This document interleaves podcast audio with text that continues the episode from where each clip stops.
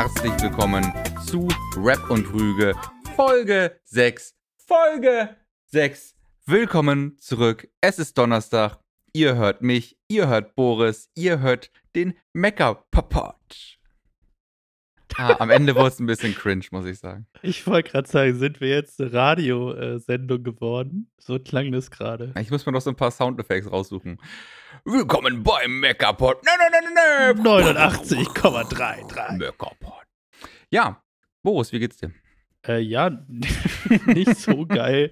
Äh, ich kann dir mal ausholen. Äh, ja, bin irgendwie krank mit einer Erkältung. Eigentlich wollten wir auch äh, das erste Mal live aufnehmen. Wir wohnen in unterschiedlichen äh, Städten und äh, ja, hatten uns eigentlich da was Großes vorgenommen für diese Folge.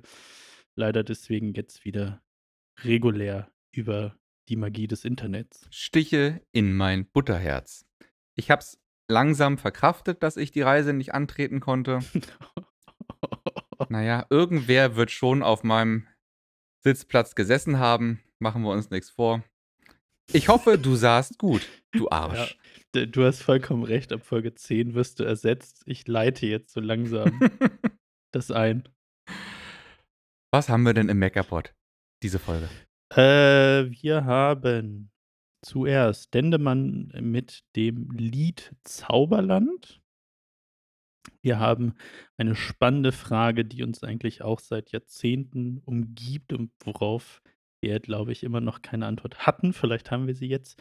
Gibt es wieder äh, mehr Fokus auf die Lyrik oder steht weiterhin der Beat und Vibe im Vordergrund im Rap? Und beim Album haben wir dieses Mal uns einen super Schreiber rausgesucht, um dann nochmal reinzugehen, dass natürlich die Lyrik für uns immer im Vordergrund steht bei Last Unlimited Get Rich or Die Writing. Dieser Name allein schon. Oh, es, es wird ein Fest. Es wird wirklich ein Fest, glaube ich, gerade im letzten Teil. Hoffe ich, hoffe ich nicht. Also hoffe ich, der arme Lars. Naja, gut. Bleibt auf jeden Fall dran. Fangen wir vorne an. Wir wollen jetzt erstmal ganz langsam reinfinden ins Trackverhör Dendemann mit Zauberland. Und weil Boris so ein großer Fan ist, dass alte Songs neu aufgelegt werden, habe ich gedacht, ach komm, Rio Reiser, der nochmal neu aufgelegt, The Crowds produzieren, Dendemann, das kann ja nur ein Hit sein. Boris. Ehrlicherweise, also erstmal A, ich hatte das gar, ich habe das Album gar nicht mehr präsent gehabt. Äh, ich bin ja, oder ich habe andersrum gefragt, wer ist denn nicht Dendemann-Fan? Danke, Gibt, danke. Kennst du wen, der, der sagt, oh nee, mag ich gar nicht? Nee. Also mir fällt, mir fällt da auch niemand ein. Ich glaube, der ist so. Äh, Everybody's ja, Darling. Die, genau, effektiv, glaube ich. Das stimmt schon. Und äh, wohlgemerkt muss man ihm das ja auch zugute halten, äh, wenn man sich die Zeit anschaut, seitdem er ja im Rap tätig ist. Ähm, genau. Ich war sehr positiv überrascht von dem Song. Wie gesagt, ich hatte das Album nicht mehr so im Kopf, habe es aber auch irgendwie gar nicht so als Meilenstein damals gesehen. Ich fand es gut, wenn ich mich zurückerinnere, aber jetzt auch nicht bahnbrechend. Vielleicht auch habe ich ihm Unrecht getan, weil nachdem ich den Song gehört habe, muss ich wieder mal sagen, äh, war das nicht nur ein sehr spannender und auch guter Pick für äh, jetzt das, äh, das Songverhör. Denn da ist schon viel drin. Also da fand ich, kann man sehr, sehr viele Themen rein theoretisch zuschreiben. Und es ist, oder es lässt viel Interpretationsspielraum. Das fand ich sehr angenehm, weil vielleicht, wie auch ihr als Zuhörerinnen und Zuhörer merkt, in den letzten Wochen auch, es ist leider nicht so oft gegeben im Deutschrap. Ne? Ich finde, es zeugt von sehr viel Qualität, wenn das gegeben ist. So, also wenn du viel inter rein interpretieren kannst, sozusagen, und auch viele Themen greifen könnten deswegen fand ich so gut. Ja, ich finde ähm, dieser Song ganz exemplarisch von diesem Album gepickt von mir, weil er eben halt alle Facetten aufzeigt, die für mich Dendemann so als Künstler ausmacht. Ähm, Im Splash-Interview hat der gute Dendemann ähm, gesagt, dass es ein Kriegs- und Flüchtlingslied ist, Im Jetzt hast du ja ah, im nein! was ist denn jetzt los, Boris? Jetzt hast du ja die ganze Spannung uns genommen, worum's geht. Ja, das hört man ja in den ersten Zeilen. Machen wir uns nix vor. Oh, da haben wir dann gleich noch 'ne Diskussion. Spannend. Ein Kriegs und Flüchtlingslied. Im Irgendwo brennt das Land, die Heimat. Oh Wunder, die Leute wollen weg. Unverständlich für Leute, die vor jeder Steuererhöhung flüchten würden. Denn und weiter später führt er dann im Interview an: „90 der Menschen würden für bisschen würden für ein bisschen bessere Lebensumstände das Land verlassen, aber wir können Flucht nicht verstehen.“ Und, ähm, das finde ich eigentlich ziemlich gut auf 'n Punkt gebracht. Und auch Laut.de be betitelt diesen Song mit dem Satz: „Ein Lied über ein erkaltetes Deutschland, erkaltet von Geiz und Eigennutz.“ Auch dieser Ansatz ist sehr spannend. Und jetzt gehen wir mal in diesen brandgefährlichen Track rein. Brandgefährlich, weil was hier auffällt, schon beim ersten Mal hören so Brand, Feuer, Hitze, das ist so die Grundmetaphorik dieses ganzen Songs. Jetzt habe ich dir hier eine kleine Pause gelassen, um reinzukommen, Boris. Ne, mach mal weiter. Das da da da höre ich doch gerne zu, was jetzt kommt. Also, man man findet an jeder Ecke des Songs irgendwie was, was mit Feuer zu tun hat. Sei es nun, ähm, das Zauberland an sich, was brennt oder seien es, äh, dass alles seinen abgefackelten Lauf nimmt oder, oder, oder. Also, da sind sehr, sehr viele Feuermetaphern drin. Das können wir bestimmt noch im Laufe der nächsten Minuten hier alles so 'n bisschen ansprechen und aufarbeiten. Ich finde alleine schon der Start dieses Songs mit Mutterboden, Heimathafen, bald geht's los, noch kein Mal schlafen. Kann man besser in dieses Thema einsteigen? Ich wüsste es nicht. Ich finde hier das Vokal Vokabular, was genutzt wird, so hervorragend. Mutterboden und Heimathafen. Also, dass du so so 'ne Vertrautheit einem Land gegenüber irgendwie greifbar machst für ZuhörerInnen. Bald geht's los, noch kein Mal schlafen. Quasi diese dieses Überfallgefühl, dieses von jetzt auf gleich. Krieg findet meistens nicht mit einer großen Planung und Ansage vorher statt. Übrigens, haltet euch den Termin frei. In 1,5 Monaten fängt der Krieg hier an, sondern das geschieht ja meist über Nacht und von einer Sekunde auf die nächste. Und da finde ich, äh, diesen Einstieg, äh, in dieser lyrischen Abruptheit finde ich super. Mhm. Ja, da ehrlicherweise kann ich da nichts hinzufügen. Das ist von dir sehr gut ausgearbeitet. Okay, und ich finde auch das Ende des, äh, 1. Parts finde ich auch sehr, sehr gut. Ihr merkt, es ist 'n ganz untypischer, äh, Podcast-Start hier. Wir haben Lob. Ihr könnt damit vielleicht grade auch gar nicht so umgehen, wenn ihr das hört. Ihr müsst euch 'n bisschen dran gewöhnen, weil ich rede noch 'n bisschen über diesen Song.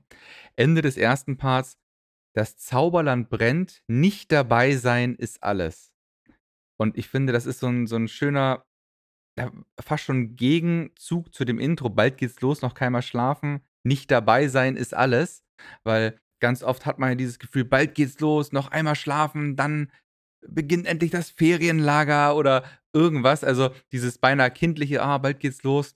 Wie lang müssen wir noch schlafen?“ Und das im Gegensatz mit „Das Zauberland brennt, nicht dabei sein ist alles.“ Dabei sein ist alles ist auch so 'ne so 'ne, ja, kindliche Sprache, würde ich fast schon sagen. Und das so gegenübergestellt mit Part Anfang und Part Abschluss, äh, hat mir sehr, sehr viel gegeben. Genauso wie Metaphern wie „Alles nimmt seinen abgefackelten Lauf“ oder „So schleichen viele gleiche Ziele, andere Wege.“ Das ist für mich sprachlich das was, wenn man's in diesem Zusammenhang überhaupt sagen kann, super schön ausgearbeitet ist. In dieser Reimsetzung am Anfang, dieser dieser Doppelte, äh, mit „schleichen viele gleiche Ziele“ und dann aber auch vom Lyrischen her und von der Sprachästhetik so: „Es schleichen viele gleiche Ziele, andere Wege“, dass eine Flucht halt nicht bedingt, dass jetzt mal kurz, äh, Volk von A nach B kann, sondern dass sich alle so in die Ferne verstreuen und dass jeder so 'n bisschen seine eigene Fluchtroute oder Fluchtmöglichkeit antritt und wahrnehmen muss. Das, äh, ist sehr, sehr toll. Und meine Lieblingszeile aus dem 1. Part: „100 Meisterwerke, großer Kriegsminister, nur noch Kreisverkehr, ansonsten gibt's hier nichts mehr.“ Und da will ich dann auch auf den Zug aufspringen, den du mir da reingeschickt hast. Und zwar, dass es hier so viele verschiedene Interpretationsmöglichkeiten gibt, dass dieses nur noch Kreisverkehr, ansonsten gibt's hier nix mehr, dass das aussagen kann, dass, äh, dieser Kreisverkehr dafür steht, dass jetzt hier nur noch, ähm eine sich Endlosschleife aus Gewalt oder whatever darstellt, dass dieser Kreisverkehr also dafür steht, dass man nicht mehr ausbrechen kann, sondern dass immer wieder jetzt hier erst mal diese Spirale an an Terror herrscht. Es kann aber auch heißen, dass, äh, von der Infrastruktur dieses Landes einfach durch diesen Krieg einfach nichts mehr da ist und Kreisverkehr wirklich für Kreisverkehr steht, äh, und einfach aussagt: „Hier gibt's gar nix mehr, außer 'n Kreisverkehr in diesem Trümmerland.“ Und, äh, ja, ihr merkt es vielleicht auch schon, ich bin sehr großer Fan dieser Texterei des 1. Parts. Ja, ähm, ich kann mich da nur anschließen. Also, eigentlich hast du, glaube ich, sehr gut ausgearbeitet, was ich mit meinem Anfangsstatement meinte. Ähm, ich ich finde ehrlicherweise, dass auch, wie du's gesagt hast, lyrisch eines der stärksten Songs, die wir bisher hatten, genau aus dem Grund. Ähm, es ist sehr stimmig, es ist, äh, schlau gereimt, es sind aber auch schöne Bilder oder auch Wortfetzen, die, ähm ja, die so aneinandergereiht werden, dass es, äh, Spannung bringt eben, dass es nicht so offensichtlich ist. Ähm, ich fand auch, dass jetzt abseits von dem Interview, äh, dass es nicht so klar war, besonders im 1. Part, worum es ging. Also, ich fand, man hätte auch, äh, neben der Flucht von Krieg auch generell Flucht annehmen können. Man hätte Migration annehmen können, was auch als Thema, äh, aus meiner Sicht gestimmt hätte. Ähm, es hätte auch sein können, dass metaphorisch gemeint ist, dass die Heimat den Bach runtergeht. Also, ich hatte das an der Line festgemacht. Ähm, alle raus aus dem abgebrannten Zauberland, was, wo das liegt, in Schutt und Asche, am alten Muster mit der kaputten Masche. Also, quasi, dass es eher darum geht, gar nicht, dass man jetzt das Brennen im Sinne von durch Krieg sieht, sondern, ähm, ja, in welcher Art und Weise auch immer, einfach, dass die Heimat zerstört wird. Das muss aber nicht per se per Krieg sein. Ähm, deswegen, ich fand im 1. Part ähm, das gar nicht so offensichtlich. Ich fand auch, auf der anderen Seite hätte es auch kritisch gemeint sein können. Also, dass es gar nicht die hattest du auch ausgeführt, dass die Flucht in dem Sinne, ähm na gut, ich sage mal jetzt vorsichtig, positiv konnotiert ist oder notwendig, sondern vielmehr, dass es auch etwas also, dass es kritisch von ihm gesehen wird, dass man trotz Krieg da bleiben könnte. Also, ich hatte da die Line: „Guck mal da, da glimmt noch Gu äh, da glimmt noch Glut. Für irgendwas ist die bestimmt noch gut.“ Ähm, also, ich fand, da da hätte man das auch anders rein interpretieren können sozusagen. Ähm, sage ich jetzt, währenddessen ich auch der Meinung bin, es wird direkt danach konterkariert mit der Line: „Egal wie frei unser Fall ist, das Zauberland brennt. Nicht dabei sein ist alles“, hattest du auch schon. Also, quasi ich glaube und im 2. Part gibt's dann noch mehr Aufschluss und dann wird's relativ klar, worum es geht, um, äh, Flucht vor Krieg. Aber besonders halt im 1. Part fand ich das erst mal gar nicht so offensichtlich und spannend. Also, es ist ja das will ich hier auch noch mal zugutheißen ich fand stets, wir hatten bisher auch wenig Songs, die das offen lassen. Also, die überhaupt grundsätzlich erst mal den Raum schaffen, mehrere Heran Herangehensweisen an den Track zuzulassen. Ja, ähm, gehört ja auch ein gewisses lyrisches Handwerk dazu, dass du den Zuhörenden diese Möglichkeit überhaupt bieten kannst. Ja, und 'n roten Faden da drin hast. Ich glaube, das ist ja das Schwierige, Und 'n roten Faden, ja, ja. sagen. Also, dass es natürlich kohärent ist in sich, finde ich hier auch wahnsinnig gut ausgearbeitet. Ähm, was ich nicht verstanden habe im 1. Part, war die Line: „Vom Schmuddelkind zum stadtbekannten Saubermann.“ Hast du also, ich kann Ich auch noch noch ich mal hätte mir da das länger ja? ausführen hier. Mutterboden, Heimathafen, bald geht's los, noch Keime schlafen, hattest du vom Schmuddelkind zum stadtbekannten Saubermann, alle raus aus dem abgebrannten Zauberland. Ich habe die Line nicht so ganz verstanden, muss Also, ich ich gestehen, ich habe das so ja du. verstanden, dass es dass es gar nicht die Entwicklung vom Schmuddelkind, das jetzt ein stadtbekannter Saubermann wird, sondern es ist, glaube ich, eher eine eine Aufzählung von bis. Vom Schmuddelkind bis zum stadtbekannten Sauber äh, Saubermann. Alle müssen aus diesem Mhm. Land raus. Also, Krieg unterscheidet nicht zwischen arm und reich, sondern wenn hier Krieg ist, flieht hier jeder. Ja, das macht sehr viel Sinn.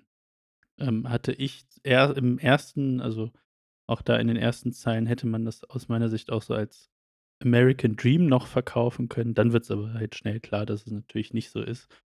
Ähm, ja, wie gesagt, auch da finde ich ja, die nächste Zeile gibt Kontext, so wie du's ja auch grad ausgeführt hast. Das ist auch gleichzeitig mein Kritikpunkt. Ich meine, das, was wir hier grade so befürworten, wird dann im 2. Part aus meiner Sicht sehr offensichtlich, ähm, wenn du also, ich würde jetzt dahin gehen, wenn du nicht noch was zum 1. hast, Mach mach äh, ruhig. mit den Lines: „Und wer sind die Fremden, die daneben stehen, anstatt die Empathie auf 10 zu drehen, die weitgereiste Freiheit leben, doch zu geizig sein, klein beizugeben?“ Also, A, finde ich, macht es das sehr offensichtlich, worum's geht. B also, ne, offensichtlich Flucht, Migration vor Krieg. B, ist es natürlich auch 'ne schöne Kritik am bürgerlichen Verständnis von Migration und Freiheit, was du schon, äh, ausgeführt hast.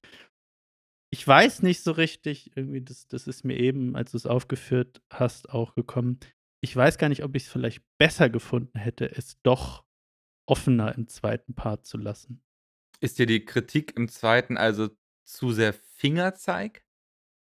Ne, ich finde sie vollkommen richtig. Also, ich finde das auch schlau gelöst. Also, das, ähm gut, ich finde jetzt nicht, dass es per se was Neues ist, aber es ist schön ausgearbeitet in dem Kontext, würde ich sagen. Und, äh, die Kritik ist ja auch vollkommen angebracht. So, ich finde das nicht schlecht. Ähm, wie gesagt, ich finde den Track auch nicht schlecht, nicht falsch verstehen. Ich frage mich nur wirklich ich bin mir unsicher, ob es nicht besser gewesen wäre, diese hm, wie soll ich's bezeichnen? Irgendwo den Interpretationsspielraum auch im 2. Part offener zu fassen und dann quasi klar, dann kannst du Themen auch nicht so dezidiert ansprechen wie hier, selbstverständlich. Auf der anderen Seite weiß ich nicht, ob's insgesamt auch da 'n einheitlicheres Bild gegeben hätte. Wie siehst du's? Hm. Also, ich ich finde, man man merkt dem Lied an, dass, ähm, Dendemann im 2. Part dann doch den Drang hatte irgendwie auch auf das Problem richtig zu zu fokussieren oder auf das Problem richtig zu zoomen. Also, dass er nicht nur diesen diesen großen Pott aufmachen wollte mit Flüchtlingsströme, was ist Flucht, was ist Flucht vor Krieg, sondern dass er auch auf die Missstände hier in dem Land, wie das Verhalten gegenüber solchen Personen ist, die so was erlebt haben. Ich glaube, vielleicht ist es auch also, du merkst, ich komme auch selber so 'n bisschen sprachlich ins Wanken, um das irgendwie greifbar zu machen. Vielleicht ist es auch einfach zu großes Thema für einen Song. Mhm. Vielleicht ist Flucht aus dem Heimatland und der Umgang in einem Land, in dem Flüchtlinge aufgenommen werden, gegenüber diesen vielleicht ist das zu viel für 2 Parts. Weil es wird ja, wie Mhm. du schon sagst es wird ja ziemlich schnell runtergeschrieben, was diese Problematik angeht. Ich glaube, 6 Zeilen oder 7 Zeilen sind das, die Mhm. den Umgang gegenüber mit geflüchteten Menschen beschreiben. Und dann ist die Frage, kann's dem überhaupt gerecht werden? Also, auch wenn ich natürlich solche Lines wie „alte Distanz mit neueren Sprüchen“ grandios finde, ist es die Frage, ob's dem gerecht wird, grade wenn im 1. Part die Flucht aus einem Kriegsgebiet so perfekt rundum getextet wird. Mhm. Ich meine, also, auch im Splash-Interview sagt er ja, dass das eigentlich ursprünglich das Sample und der Song ich glaube, vorher ging's um Liebe, wenn ich mich Ja, nicht 'n irre, hat er Liebeslied gesagt. war's Also, es ging ging gar nicht darum.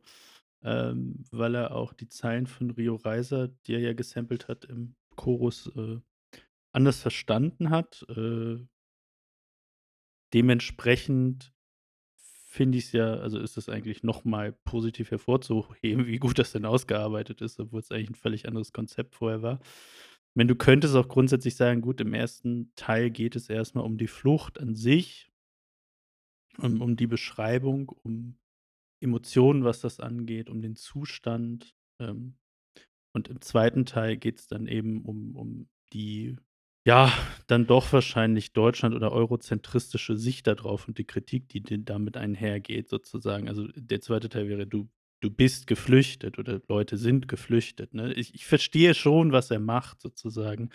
Ähm, deswegen sage ich auch, ich wollte das nur mehr als Denkanstoß mitgeben, weil ich selber nicht so richtig weiß, wäre hier 'ne andere Ausarbeitung spannender?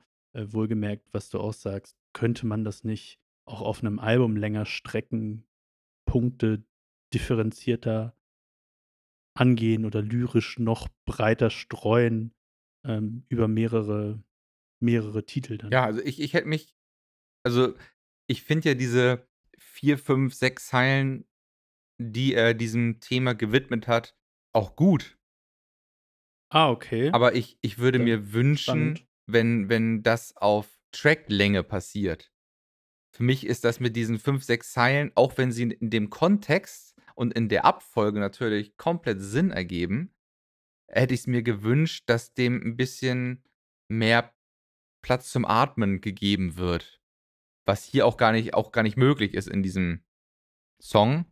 Aber dann ist die Frage, ist es denn smart, das überhaupt als Teil von diesem Song mit aufzunehmen oder wie du schon meinst das ganz woanders stattfinden zu lassen? Ja, also, ich du musst noch mal, äh, quasi genauer werden mit w du hast gesagt, du fandest das gut. Fandest du die Kritik, äh, also, an sich generell gut oder fandest du die Ausarbeitung in dem 2. Part gut?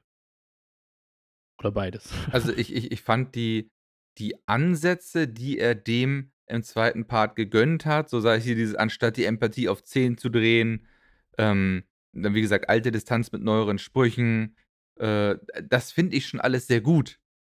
Aber es ist mir als Konsumenten grade dann zu wenig. Es wirkt wie: „Ja, das würde ich auf jeden Fall auch noch gern ansprechen und das passt da thematisch gut rein, aber mehr Platz habe ich jetzt dafür auch grade gar nicht.“ Okay, das trifft es, glaube ich also, ich habe das gar nicht so ausgearbeitet, wie du's jetzt gesagt hast, aber ich glaube, genau das, was du jetzt zuletzt gesagt hast, trifft auch meine Kritik hier.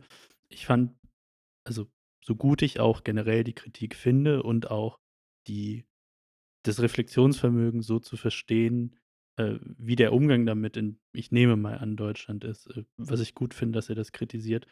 Ich finde aber besonders jetzt weniger die Kritik am bürgerlichen Verständnis, sondern vielmehr gegenüber den Reichen, äh, was Flucht angeht, was er mit der Line: „Die 10 schönsten Orte vor Steuern zu flüchten“ aufmacht, fand ich super random. Also Ja, ich weiß, was du ne, meinst. Ich weiß, was du meinst. Wo man ich äh, also ich ja? ich verstehe die Kritik, aber wenn man oder wenn wenn ich als ich den Song gehört habe, so den 1. Part mit der Kritik eben, ne, das Fluchtverständnis in dem Sinne, also, ne, anstatt die Empathie auf 10 zu drehen, die weit gereiste Freiheit leben, doch zu geizig, seinen Kleinen beizugeben.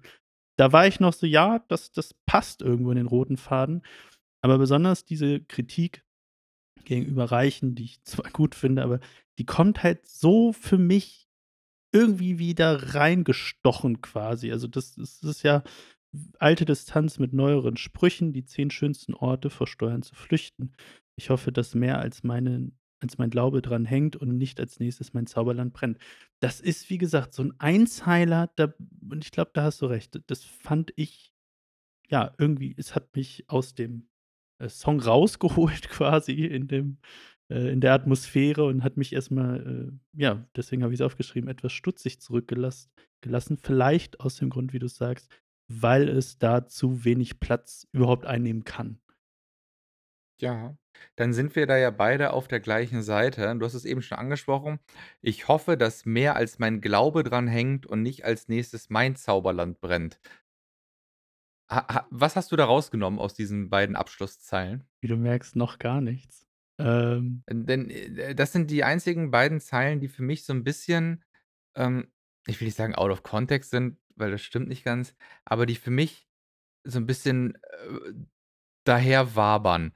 So, ähm, was für ein Glaube, ein Glaube daran, dass es besser wird, ein ein ein Glaube daran, dass dass wir doch alle zueinander finden und uns unterstützen können.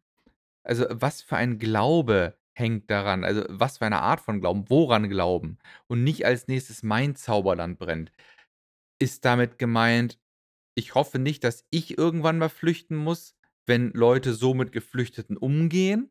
Oder ist es der Ansatz, wenn wir hier damit nicht klarkommen, dann haben wir hier inner innerländlich so einen großen Disput, der irgendwann dann dafür sorgen könnte, dass hier mein Zauberland brennt. Ich konnte das nicht so differenzieren, was worauf er hinaus will mit diesen Abschlusszeilen. Aber das ist ja das Gute, was wir schon ausgearbeitet haben. Ich glaube, genau das ist ja auch das Ziel.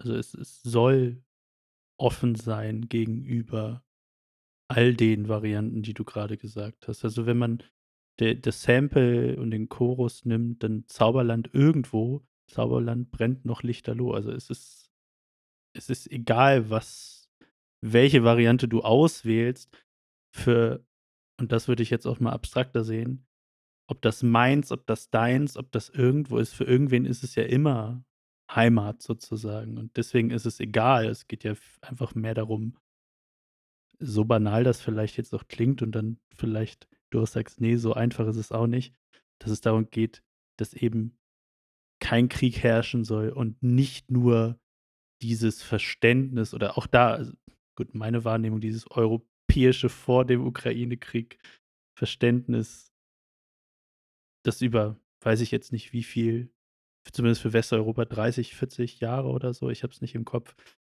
kein Krieg herrscht und auch gar nicht das Gefühl dafür da war, dass das wieder sein könnte. Und gut, er hat das jetzt vor dem äh, vor dem Ukraine-Krieg oder vor dem Einfall von Russland geschrieben.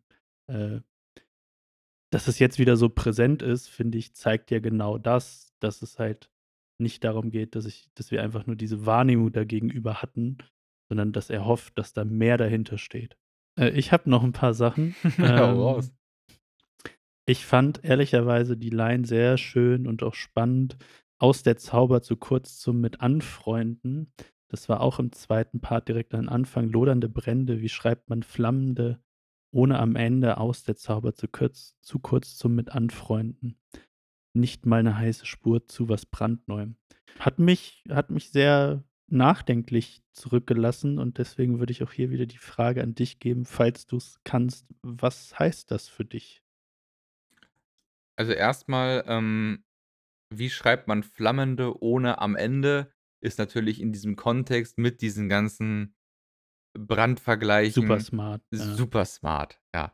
Und, äh, es ist richtig schwer, so ein das das ist ja das ist ja, äh, wie soll ich sagen, das ist ja Muskeln spielen lassen, ne? Das ist Text textmäßiges Muskeln spielen lassen. Das ist einfach so: „Guck mal, was ich noch für für Wordplays machen kann, für um die Ecke Bars und so weiter.“ Aber das so einzufügen, dass es nicht als als Flexen wahrgenommen wird, sondern einfach so homogen sich in den Text einfügt, das ist für mich halt so Königsklasse, was Lyrik angeht. Also, da erst mal da klebe ich ein Sternchen hin mit so ein bisschen Glitzer drauf. Das hast du sehr gut gemacht, Dendemann. Dann geht's weiter mit den Zeilen, die dich, äh, dazu zurückgelassen haben: „Aus der Zauber zu kurz zum mit anfreunden.“ Nicht mal 'ne heiße Spur zu was brandneuem. Ich glaube, damit ist einfach gemeint, dass der der Kriegszustand so abrupt gekommen ist, dass man sich mit keiner dieser Umstellungen anfreunden konnte, dass man sich an keinen Umstand gewöhnen konnte, weil man einfach so rausgerissen wurde aus seinem Zauberland? Ja, also, ich ich habe es so offen formuliert, weil ich auch da mir sicher bin, es gibt da viele also, wenn man nur den Abschnitt sieht, sehr viele Möglichkeiten. Ich hatte es auch mehr gesehen in dem Sinne, was wir eben oder was du eben mit den letzten beiden Zeilen angedeutet hast, dass eigentlich der Zauber hier mit gemeint ist, eine Welt ohne Krieg. Äh, und dass das zu kurz war, also, diese Illusion, um sich dem eben anzufreunden. Ähm, aber ich glaube, auch hier ist es wieder völlig offen, wenn weil man könnte auch sagen, welcher Zauber ist es denn, der so schnell verfliegt? Ist es eben die Idee von Frieden? Ist es das, was du gesagt hast? Äh, das fand ich eigentlich auch wieder sehr schön und lässt einen nachdenklich zurück. Also auch die nächsten Zeilen, die ja daran anknüpfen, ähm, sind weitergehend auch, glaube ich, offen. Ne? Nicht mal eine heiße Spur zu was brandneuem hatten wir. Was bleibt, wenn die Urzellen das Land räumen, mit nichts in den Händen als entwurzelte Stammbäume? Ähm, auch hier ist die Frage, es gibt nichts zu träumen. Ja, jetzt ist die Frage, weil die Heimat abermals zerstört und verloren ist. Also ist es so einfach? Ja, vielleicht schon, vielleicht auch nicht. Wie du schon sagst, es gibt unendlich viele Möglichkeiten, das hier zu interpretieren. Und, äh, jetzt noch mal ganz kurz zurück aus diesem aus der Zauber zu kurz, äh, zum mit anfreunden. Auch 'ne 'ne interessante Sicht, die du grad eingeworfen hast, die die ich vorher noch gar nicht so auf dem Schirm hatte, dass mit diesem Zauberland natürlich das Land, in dem Frieden herrscht, gemeint ist. Dass hier der Frieden dann als Zauber beschrieben wird. Ein Zauber ist ja jedenfalls in der echten Welt immer eine Art von Illusion. Ist damit gemeint, dass dieser Frieden, den man so für natürlich hält und für für gegenwärtig ist das hier nur als Illusion zu sehen? Ist das nur ein ein Zustand der Täuschung, wenn man's weiterspinnen will? Ja, also, ich ich finde, also, der ganze um es vielleicht dahingehend abzuschließen, weil hier gibt's noch viele Möglichkeiten. Ich fand der ganze zweite also, im zweiten Part, der erste Teil war auch hier wieder sehr, sehr stark, äh, der noch an den ersten Part anknüpft, ne? Zweiter Part, zweiter Teil hatten wir auch schon. Müssen wir nicht noch mal machen, aber auch ich ich fand auch die die nicht nur nicht nur die Reime, aber auch die die Bilder fand ich so stark auch da, ne? Was bleibt, wenn die Urzellen das Land räumen mit nichts in den Händen als entwurzelte Stammbäume? Hatte ich grade schon erwähnt, hier noch mal hervorheben. Das boah, das ist schon ist schon wirklich sehr, sehr, sehr, sehr gut. Und ich würde auch hier sagen, um das von meiner Seite hier abzuschließen, das kannst du halt im Deutschunterricht, ne kannst du einfach mal reinpacken als Interpretationsanalyse dann. Ich glaube, da ist viel rauszuholen. Ja, kann man auf jeden Fall sehr viel eher im Deutsch-LK besprechen als so manch andere manch anderes Liedgut, was da manchmal auf den Tisch gekloppt wird. Ja, ich glaube ich glaube, es braucht zeitgenössische Lehrerinnen und Lehrer, die dann das einstreuen. Aber wie gesagt, äh, ich fand spannend, dass es das auch heutzutage noch gibt, dass es so qualitativ, äh, gut gemacht ist. Finde ich, ist selten, müssen wir ja hier so auch festhalten. Definitiv. Also, hört doch mal rein in den Track „Zauberland“ von Dendemann und hört euch auch gerne mal das ganze Album an, denn es ist, äh, eine Empfehlung meinerseits jedenfalls. Und vielleicht kommen wir irgendwann dazu, noch mal einen weiteren Song von Dendemann unter die Lupe zu nehmen. Aber jetzt müssen wir erst mal weitermachen. Boris, was müssen wir jetzt machen? Äh, Feierabend? Tschüss. Bierchen? Ja, Oder ich ich muss zustimmen, es war nicht die die beste Überleitung meinerseits. Wir müssen jetzt Meta machen mit der heutigen Ja. Meta-Diskussion. Ist es der Beat? Ist es der Vibe? Oder wird sich wieder mehr auf Lyrik fokussiert in der deutschsprachigen Rap-Gemeinde? Was haben so die letzten Monate, Jahre gezeigt? Wo geht der Wille der Zuhörerinnenschaft hin? Hören Sie heute um 22:00 bei Rap und Rüge in der ARD. Äh, heute hast du's echt mit deinen, äh, Tele Television, Radio, Media, äh, Promotion-Ansagen. Aber in Ähm, schlecht ich leider. Ich glaube, das ist schon sehr treffend, so wie das auch da, äh, von denen gemacht wird in den Studios. Ähm, ich glaube, hier müssen wir auch wieder weiter ausholen. Ich weiß gar nicht oder da da kannst du jetzt gerne natürlich auch direkt einhaken. Ich weiß gar nicht, ob diese Diskussion in der heutigen Zeit überhaupt noch so präsent ist oder wahrnehmbar, will ich eher sagen, ist, wie es zu, lass mich nicht lügen, so um die 2010er Jahre war. Also, ich finde immer noch, dass aus meiner Wahrnehmung von früher dass es das ist. Ob das aber heutzutage ist, weiß ich nicht so sehr. Ich will noch kurz ausführen, dann darfst du gerne. Der Grund ist ja aus meiner Sicht immer noch, wenn man zurückgeht, besonders zu Anfängen der Trap-Zeit. Ähm, davor war meine Wahrnehmung immer und ich glaube, davor gab's diese Diskussion auch gar nicht, aufgrund aber auch der Trends im Deutschrap, würde ich sagen, dass mehr Lyrik im Vordergrund stand, als wirklich einfach nur heutzutage wär's Vibe, früher war's der Beat, der schon viel arbeitet, der das Ganze hitverdächtig macht. Und besonders dann durch, glaube ich, die Einflüsse im Trap, wo das auch präsenter war, würde ich sagen, also wo dann 'nen Gucci Mane, 'nen Waka, 'nen ich weiß nicht wer auch, äh, einfach Rotz auf den Track hauen konnten und das Ding ging trotzdem steil, weil Beatmaker, äh, das so extrem gut gemacht haben aus meiner Sicht. Und da hättest du auch, weiß ich nicht, äh, „Alle meine Entchen“ drauf rappen können und alle hätten's geil gefunden. Jetzt übertrieben gesagt, aber so, ne, in der Art und Weise. Und ich glaube, erst durch diesen Einfluss in des Traps ist überhaupt damals diese Frage so in den Vordergrund gerückt, besonders wenn man dann natürlich auch, wie ich eben schon gesagt, die Trends von früher hatten Samy Deluxe hatten wir in Deutschland, Nas und andere East Coast Rap in in USA. Ähm, wo, glaube ich, einfach auch der Zeitgeist das vorher mehr hergegeben hat mit der ganzen Realness und so weiter. Kaue ich jetzt nicht noch mal vor, hatten wir ja auch schon alles hier, glaube ich, im Podcast noch und nöcher, ähm, und dem Fokus, wa was überhaupt wichtig war im Rap. Und, äh, genau, damit wurde das aus meiner Sicht durch das Trap-Game so 'n bisschen aufgebrochen oder der Fokus hat sich verlagert. Und ich habe das Gefühl, das ist so 'n bisschen dann wieder ich würde nicht mal sagen durch Drill, aber in den letzten Jahren wieder 'n bisschen mehr abgestumpft. Vielleicht ist die Diskussion auch überflüssig, deswegen sind wir hier, um das zu klären. Und ich möchte das aber wieder auf den Teller packen, weil ich finde, es ist immer noch 'ne höchst spannende Frage, wie sich das seitdem entwickelt hat. So, langes Intro von mir. Martin, wie siehst du's? Äh, ist die Frage noch relevant? Ähm, grätschst du mir völlig rein, sagst: „Boris, nein, nein, du bist völlig falsch.“ Ich sage dir, völlig andere Gründe sind dafür ursächlich. Ähm, ich bin Also, gespannt. ich glaube, grade mit dem Trap-Einfluss magst du recht haben. Ähm, vor allen Dingen, weil das Trap-Ding ja auch nie den Anspruch hatte, lyrisch irgendeinen High-End-Bereich abzudecken. Das war ja das war ja Teil des Sinns von Trap, dass es halt so stumpf und Banane geht.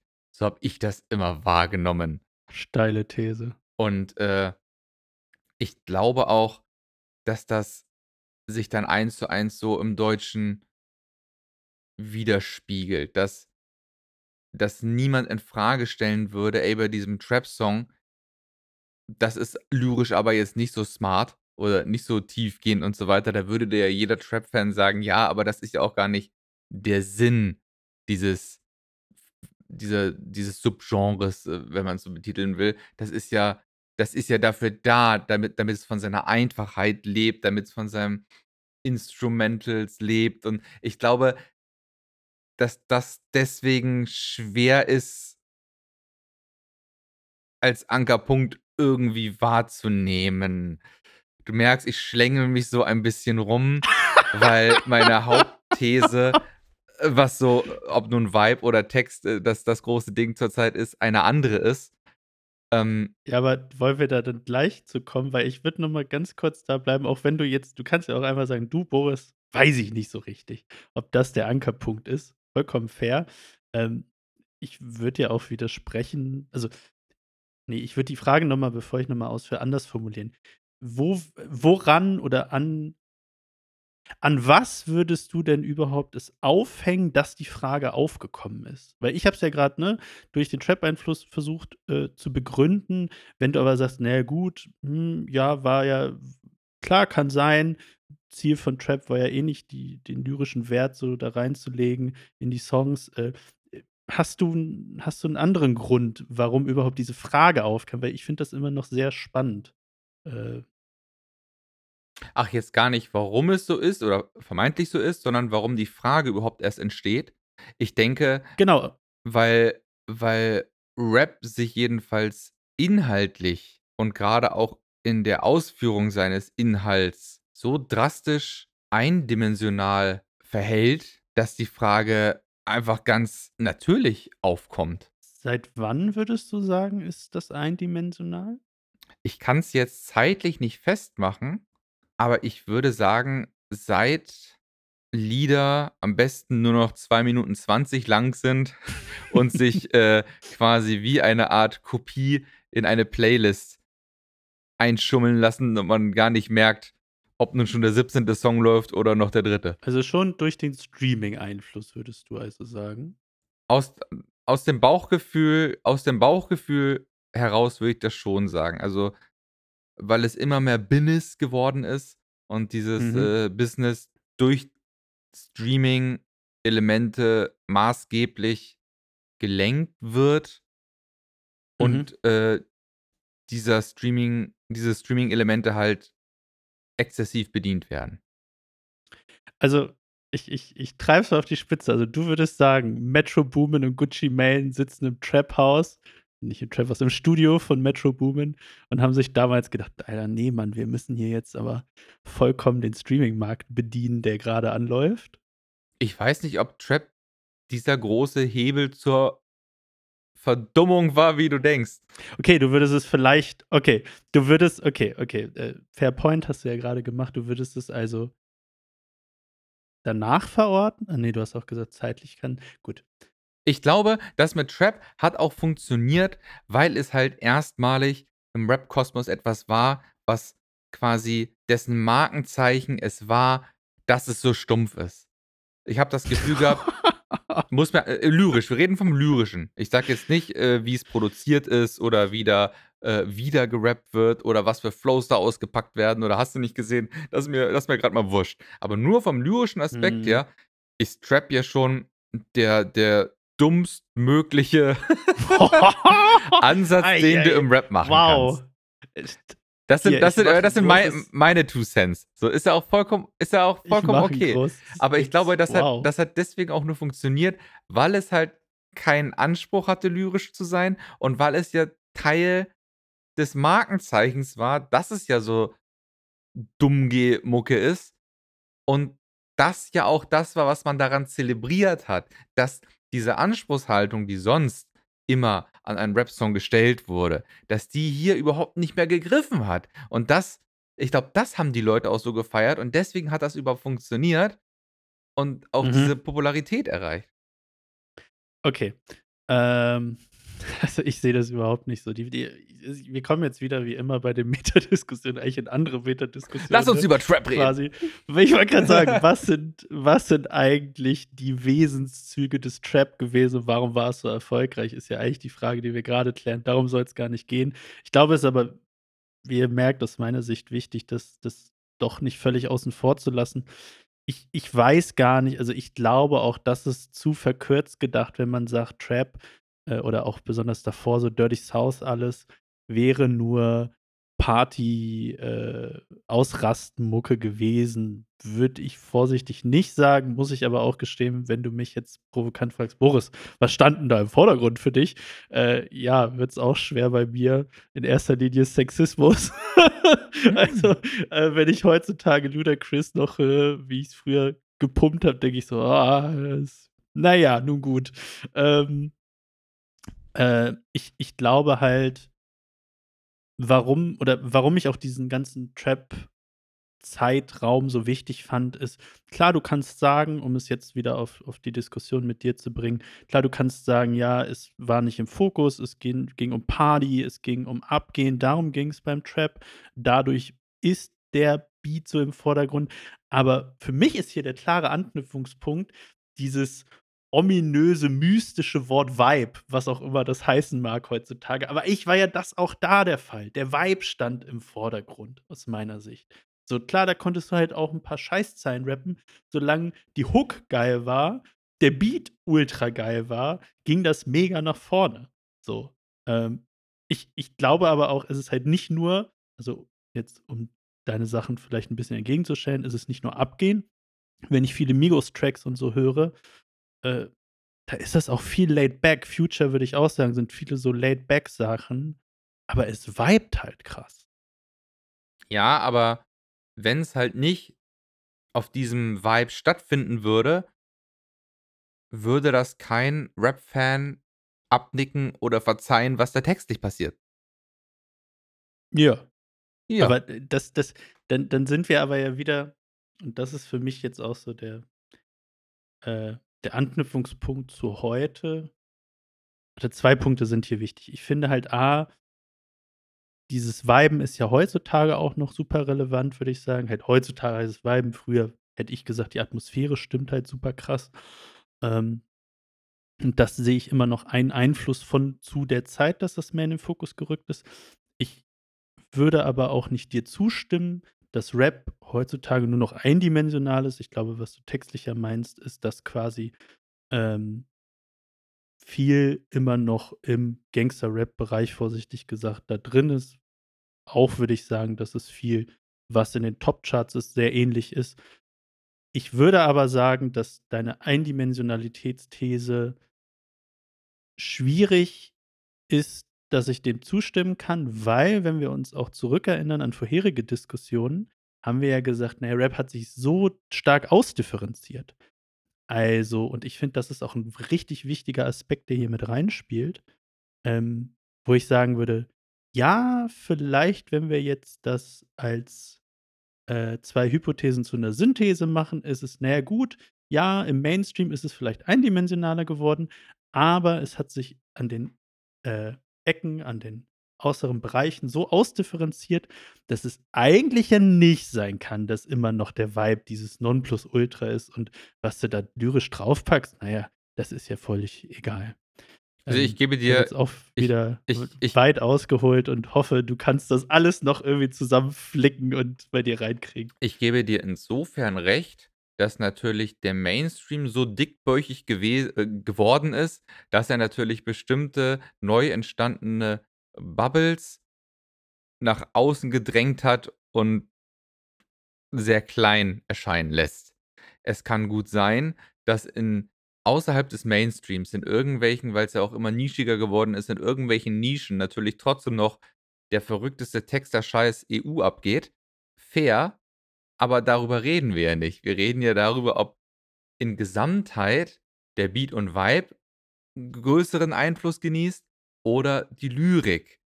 Und da muss ich einfach mal sagen oder wir müssen erst mal runterbrechen so: Okay, Lyrik, was bedeutet das? Das bedeutet für mich zum Beispiel Technik, Inhalt, also Thema, Metaphorik, Vokabular, Struktur, Wordplay. Das hat man in der RWA haben wir gesagt Pen Game. Da haben wir das alles Pen Game genannt. So, da hat jemand entweder 'n starkes Pen Game oder 'n schwaches Pen Game und all diese ganzen Merkmale fallen da drunter. Und, äh, da will ich auch gern mal die äh, die Taz zitieren. Die hat gesagt: „Deutschrap ist totkommerzialisiert.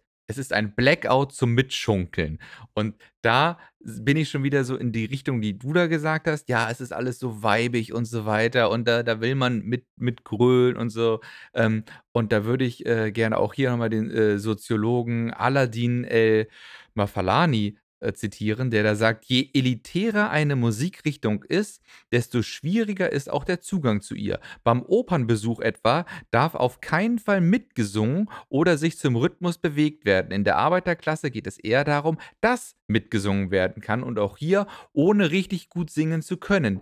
Die Musik muss funktionaler sein.“ Und ich glaube, das ist 'n ganz wichtiges Wort, funktionaler. Ich glaube, wir wir versteifen uns zu sehr auf Vibe oder Lyrik oder irgendwas. Die Musik und grade Deutschrap ist so in den Mainstream gerückt und jeder hat gemerkt: „Ey, das kann man totkommerzialisieren.“ Das ist ja schon, äh, gut gewordet worden. Ähm, und das müssen wir einfach maximal funktional gestalten. Und maximal funktional ist nicht, die Musik noch verkopfter textlich zu machen, sondern banaler.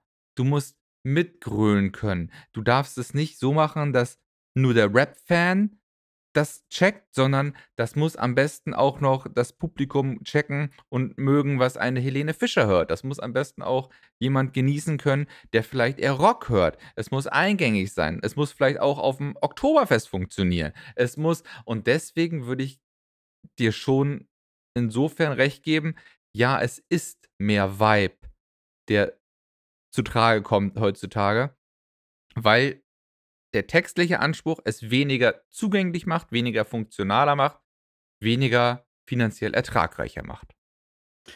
Ja, ich spannend, dass du das da rausgehört hast. Also, e erst finde ich deine spann deine Ausführungen sehr spannend, auch, äh äh, spannend, wie du da auf den werten Aladdin gekommen bist. Fände ich noch spannend, dann gleich zu hören.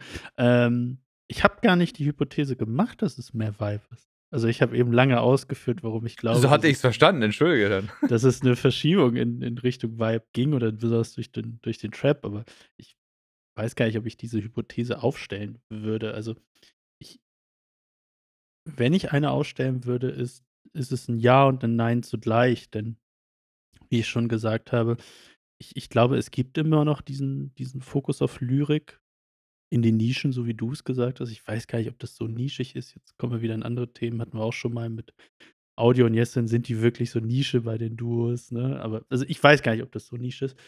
Ich würde als starke Hypothese vielmehr sagen, und das versuche ich jetzt mit dir zu verbinden, ist es nicht einfach nur 'ne Fokusverschiebung durch die Trends im Rap? Also, quasi, wo früher East Coast war, wo in Deutschland auch besonders in den 90ern, ähm, aus meiner Sicht die Lyrik schon 'n bisschen mehr dann im Vordergrund stand, besonders nach diesem ganzen Spaß-Rap, den es ja gab, ähm war das halt ein wichtiger Aspekt, der dann durch die Ausdifferenzierung dann, ja, wahrscheinlich mehr in den Hintergrund geraten ist. Wo ich mir aber nicht so sicher bin, ist, wie weit in den Hintergrund. Und wenn wir das jetzt weiterziehen und sagen: „Gut, es gibt einfach nur 'n anderen Fokus, also, es gibt andere Normen, Maxime, die wichtiger sind als zu dem Zeitpunkt in den 90ern, Anfang der 2000er“, fair enough. Dann ist ja die Anschlussfrage, die du ja schon eigentlich beantwortet hast, wo ich mir auch nicht so hundertprozentig sicher bin, ähm, was ist der Grund für diese Verschiebung? So, und du hast ja gesagt: „Ja, nun gut, Kommerzialisierung, Funktionalität“, so. Da finde ich das aber wiederum auch wieder 'ne spannende These, weil ich frage mich direkt als 1.: Gut, sagen wir, wir kommen dahin, der Fokus ist auf Lyrik ist noch irgendwo, also, er ist da, er ist aber vielleicht nicht mehr so präsent oder wird nicht anteilig so oft, äh, in den Songs widergespiegelt, wie's früher war. Der Vibe ist mehr im Vordergrund, die Kommerz ist mehr im Vordergrund. Wer hat denn entschieden, dass das so wird?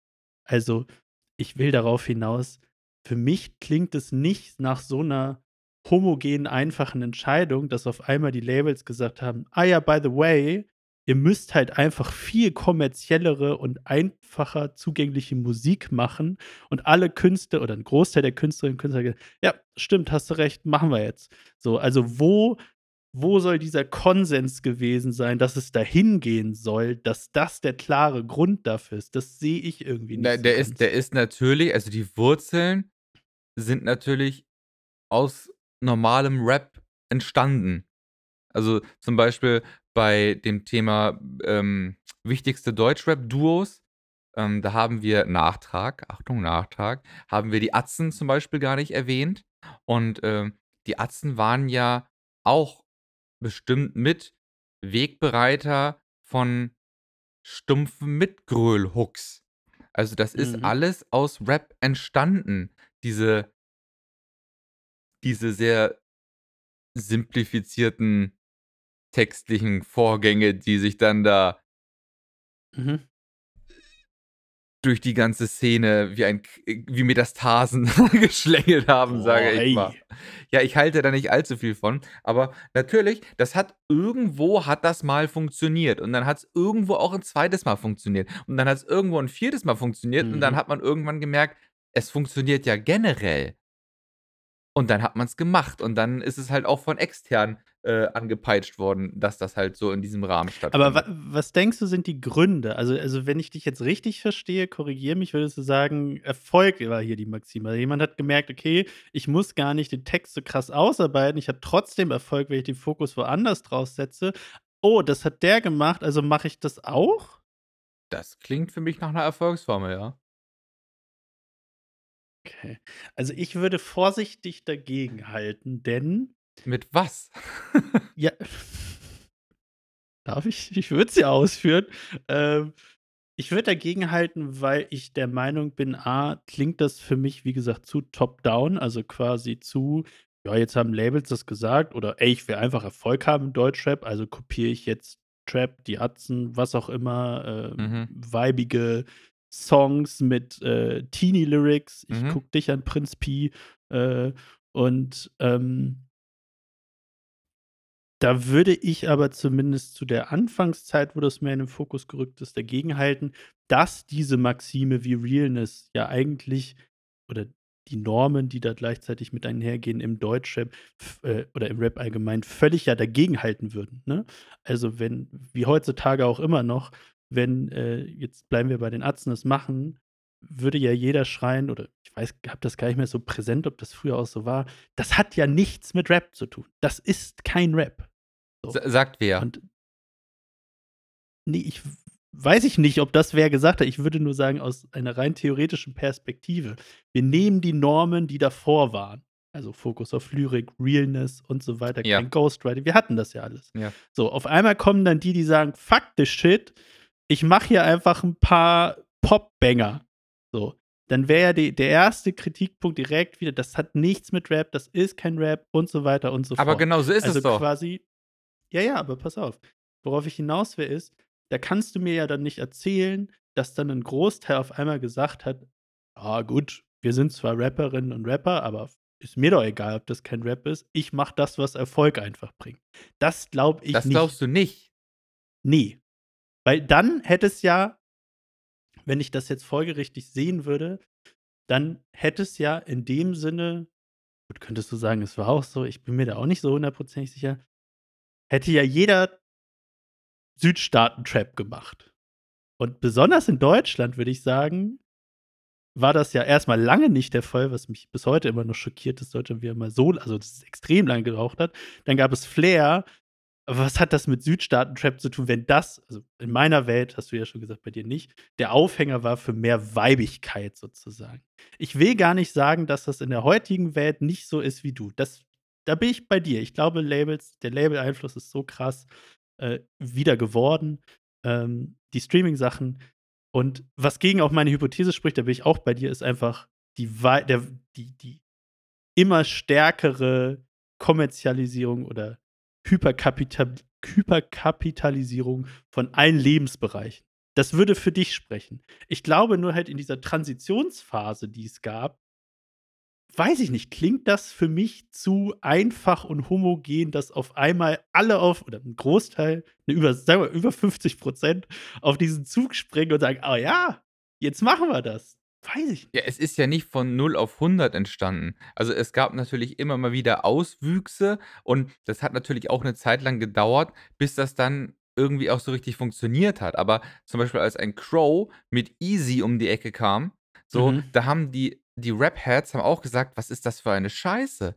Warum singt der da rum und was ist das für ein Beat?“ Und also, das haben ja das wollten ja ganz wenige verstehen oder es war einfach so so in dem Pop-Bereich abgestempelt, aber es hat ja trotzdem mainstreamig ultra funktioniert. So, und da Ja. gibt's ganz, ganz viele andere Beispiele zu. Und natürlich ist auch äh, hat das alles dazu geführt, dass ein Sido einfach 15.000 Radiohits machen kann mit mit, äh mit einem Kevin irgendwas oder einem Bensko oder wen er da alles featured oder er singt da selber rum in der Hook. So, und das funktioniert ja alles. Natürlich gab's dafür Wegbereiter, die das alles möglich gemacht haben, aber es ist ja so weit, dass wenn ein Sido irgendeinen Astronaut-Song rausbringt ich hoffe, Sido hat einen Astronaut-Song. Ich glaube, das war in meinem Kopf so abgespeichert. Äh, bestimmt hat er einen, wenn nicht, vielleicht nächstes Jahr. Ähm, das hören ja keine Rap-Hörer. So so ehrlich müssen wir doch mal sein. Das hört das doch so? das hört doch die Tina in ihrem, äh, neongrünen VW Polo auf'm Weg wohin auch immer. Ich will jetzt nicht zu weit abschweifen. Aber das Publikum, das Zielpublikum ist doch so komplett anders als alles, wofür Rap steht oder auch der erfolgreichste Song Mhm. des letzten Jahres, Udo Lindenberg mit Apache. Das das sind ja nicht die Apache-Hörer, die diesem Song Nicht? das sind ja nicht die Apache-Hörer, die diesen Song zum erfolgreichsten Hit im Weltraum machen. So, das sind einfach die 50, 60, 70-jährigen Udo Ah. Lindenberg-HörerInnen. aber hundertprozentig. Ne. Äh, es ist die Gesamtheit. Also, ich glaube, diese diese dieses Schwarz-Weiß sind Ja, die diese oder Horrorfusion. Lübecker nicht. Na ja, aber du musst halt sehen, Rap hat oder Rap-Hörer haben da halt 'n riesen und Hörerinnen haben da 'n riesen Einfluss, weil, wie bei Udo Lindenberg, Fun Fact, genauso hatten wir auch schon wie Helene Fischer, die hatten keine Nummer-1-Hits. Kaum kommt Shirin David und Udo äh, und Apache haben sie Nummer-1-Hits. Also, irgendwie kann es nicht nur das eine Klientel Also, sein, ich offensichtlich. ich ich I Ähm. doubt it, dass Helene Fischer keinen Nummer-1-Hit vorher hatte. Gut, dann glaubt mir nicht, guckt nach, äh, recherchiert es. Es ist so. Das war nämlich ganz breit getreten. Äh, ich glaube, Album ja, aber keinen Song, soweit ich weiß. Ähm, genau. Jetzt sind wir wieder abgeschweift. Es geht aber also, wenn ich das jetzt vielleicht zusammenpacken würde noch mal als Kompromiss, dann kann ich dir vielleicht insoweit zustimmen oder nachvollziehen, dass vielleicht Leute daran aufgesprungen sind, dass sie gecheckt haben: „Okay, das funktioniert und das macht mir vielleicht auch Spaß zu machen und ich mache das.“ Und dass diese quasi über die Zeit dann einfach die, äh, Überhand, nennt man das so, gewonnen haben. Also, dass quasi alle weitergemacht haben. Die Heads haben weiter ihre headigen Rap-Sachen gemacht. Die Pop-Leute haben Pop gemacht. Und das ist ja jetzt das Schwierige, was ich noch nicht so ganz verstehen kann. Diese Pop-Leute haben aber eben dann das Battle gewonnen sozusagen über die Zeit, warum auch immer. Ähm, N und äh, ganz kurz, da muss ich reinfragen. Nicht warum auch immer, weil diese Pop-Leute halt dann auch den Bereich der Pop-HörerInnen abgedeckt haben. Es ist ja nicht so, dass ein Rapper auf einmal Pop macht und das dann nur, wie gesagt, die Rap-Hörerschaft hört. Okay, du würdest also sagen, dass dass dann Pop-Leute mehr da auch ins in Rap eingedrungen sind, anstatt andersrum, der Rap mehr in den Pop eingedrungen ist? Ja, es gibt ich denke, natürlich gibt's 'ne Überschneidung, aber es gibt ja unzählige äh, denke ich jetzt, ist einfach mal 'ne These, unzählige HörerInnen, die vorher vielleicht nur Popmusik gehört haben oder Schlager Mhm. oder so was und dann natürlich auch Helene Fischer featuring Shirin David hören. Oder die auch im Ja. Popbereich dann ganz viele Sachen von RapperInnen hören, die was Poppiges machen oder Ja. mit Pop-Feature. Aber Ich andersherum ich andersherum ist es eben nicht so. Leute, die vorher Rap gehört haben, werden sich jetzt nicht Schlager anhören. Diese Schnittmenge gibt es nicht. Und somit ist es kein gegenseitiges Parti Partizip Partizipieren, sondern das ist wie 'ne Zecke. Der äh, mir mir liegt hier der Fokus zu stark im Jetzt, ne? Also, äh, muss ich leider jetzt gestehen. Mir geht's ich finde viel spannender die Frage eben dieser Transitionsphase, weil ich glaube halt also, das ist heutzutage so ist fair enough, da brauchen wir nicht drüber diskutieren. Wie wir da Äh hingekommen sind, interessiert dich. Ja, weil die ich kann mir nicht vorstellen, Hm. dass Künstlerinnen und Künstler deliberativ, also, im Sinne von sehr bewusst Hm. entschieden haben: „Nö, ich mache jetzt Pop. Das ist doch jetzt meins.“ Pa. Bowser, Bowser, Und was du Liebe nennst. So, genau so funktioniert's. Bowser Bowser war 'n großer Einfluss. Ich gebe dir recht, aber wie gesagt, ich tue mich vielleicht hast du auch recht und es war so, aber ich tue mich ganz schwer damit weil ich glaube übrigens ich glaube, es ist auch 'ne Illusion zu sagen: „Ah, ich muss weniger Wert auf den Text legen, also, habe ich hier 'n einfacheres Leben und weniger Arbeit.“ Ne, glaube ich nicht, weil du musst halt auf andere Aspekte, kurz gesagt, also, ganz Das ist das ist wieder die 'ne ganz andere so Diskussion. viel was so viel Mehrwert legen. Aber ich kann mir einfach partout nicht vorstellen was ich mir vorstellen kann, ist, dieser Pop-Einfluss war da oder, ne, er wurde immer präsenter und die Leute sind nachgekommen, die das auch geil fanden. Keine Frage so, bin ich bei dir.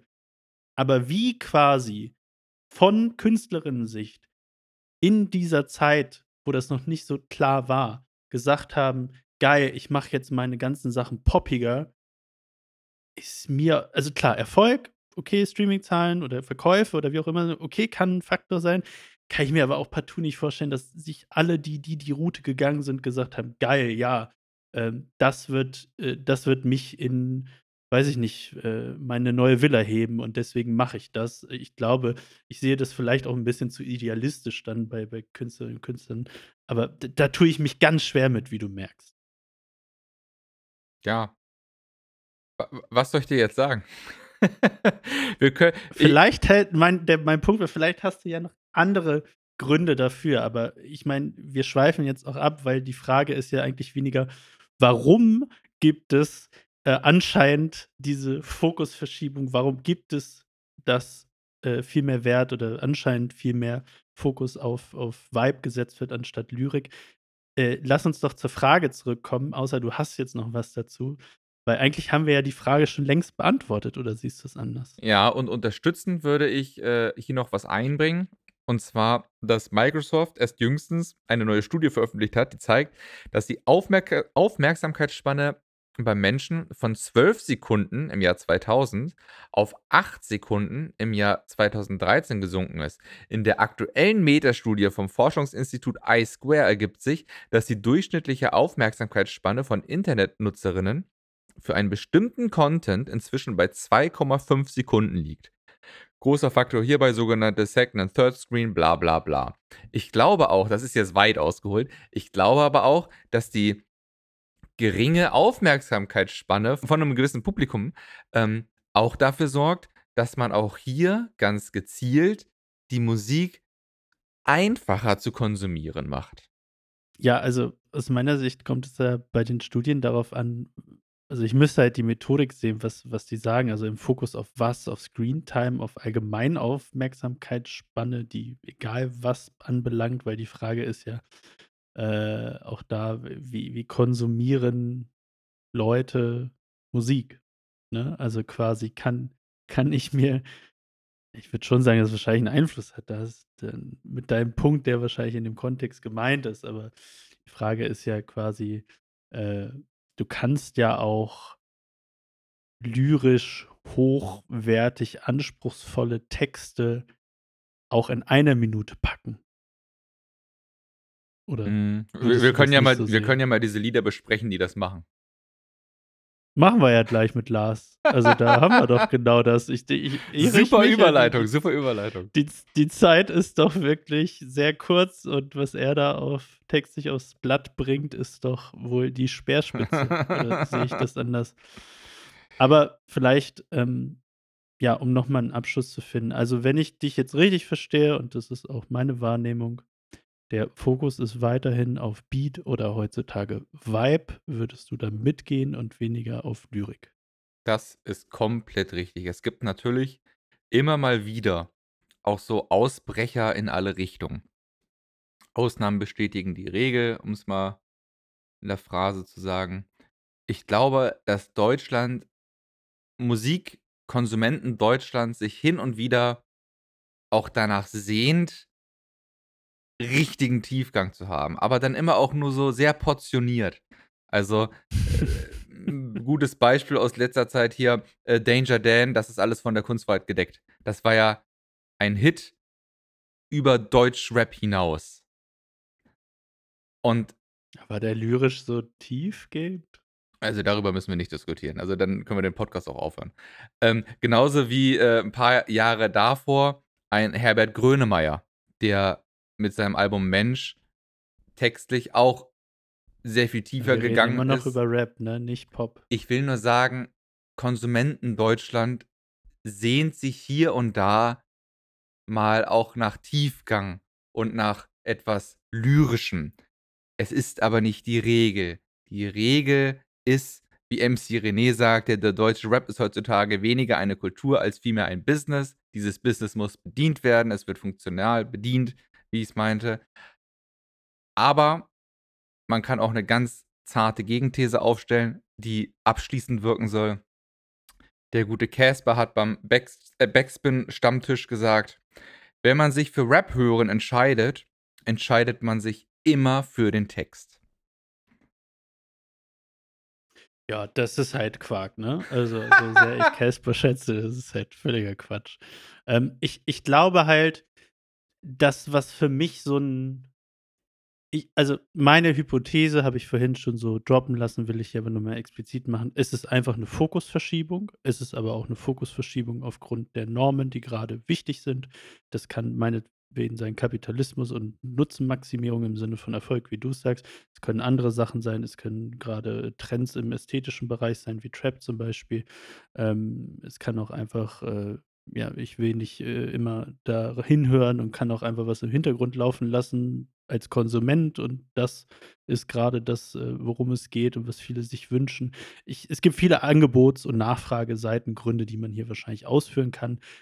Grundlegend würde ich sagen, äh, auch um zum Anfang zurückzukehren, warum diese Frage überhaupt aufkam.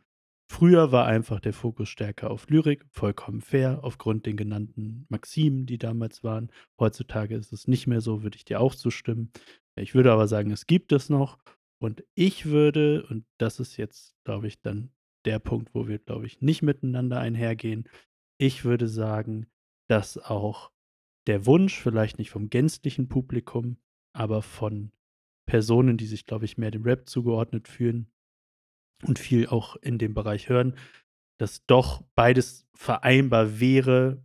Beispiel würde ich wieder Kimo hier sagen in letzter Zeit, wo man doch auch beides schön unter einen Hut packen kann.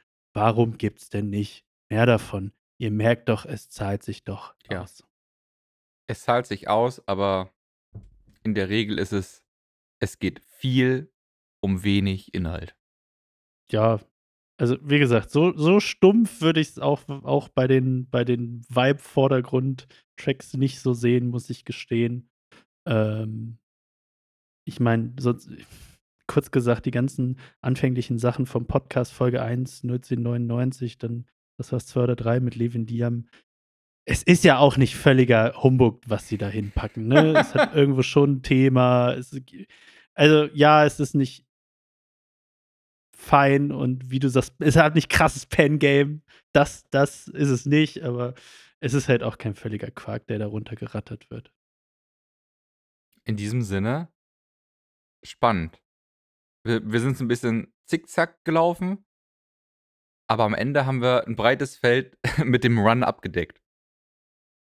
Ne, ich glaube, also das, äh um es vielleicht auch noch mal hier, äh, so als als Feedback hatten wir ja auch reinbekommen, dass eigentlich sich viel oder mehrere wünschen, dass wir immer doch tiefer reingehen. Ich glaube, das haben wir diesmal auch gemacht und eigentlich finde ich auch, wie man gemerkt hat, viel spannender nicht die Frage also nicht 'ne Antwort auf die Frage geben, sondern eher ja, äh, die die Einflüsse, die Gründe dafür. Das ist ja das, wo wir dann auch aneinander ecken und ich glaube, das haben wir hier doch auch wieder sehr gut zeigen können, dass wir da einfach aus unterschiedlichen Perspektiven kommen.